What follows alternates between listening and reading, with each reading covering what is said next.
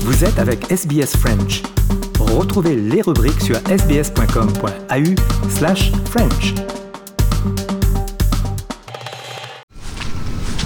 Aujourd'hui enfin, le ciel est bleu et l'eau a reflué plus rapidement que prévu. Mais Jim, comme les quelques 80 résidents du parc à caravane où il habite depuis 5 ans, est au plus mal. Tout ce qu'il possédait a été submergé la veille. It's just a total write-off. There's nothing that I can see that's worth salvaging. Now. Une association lui a payé quelques nuits dans un motel, mais il faudra attendre plusieurs semaines avant qu'il puisse rentrer chez lui. Et même si en Australie la population est coutumière des catastrophes naturelles, Jim n'aurait jamais pensé y être un jour lui-même confronté. I've always seen these type of things happen throughout the country, and you think, oh, poor buggers. And that, when it happens to you, it's a different thing altogether. I've had a lot of tears. I've had a lot of tears this morning, you know.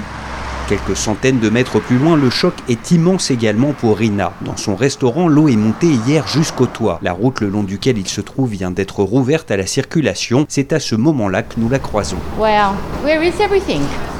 All our tables and chairs. Ces tables et ces chaises sont à une trentaine de mètres de là, éparpillées à travers le champ du voisin. This is devastating. I mean, my son has put so much work into this, and myself and my staff built this restaurant.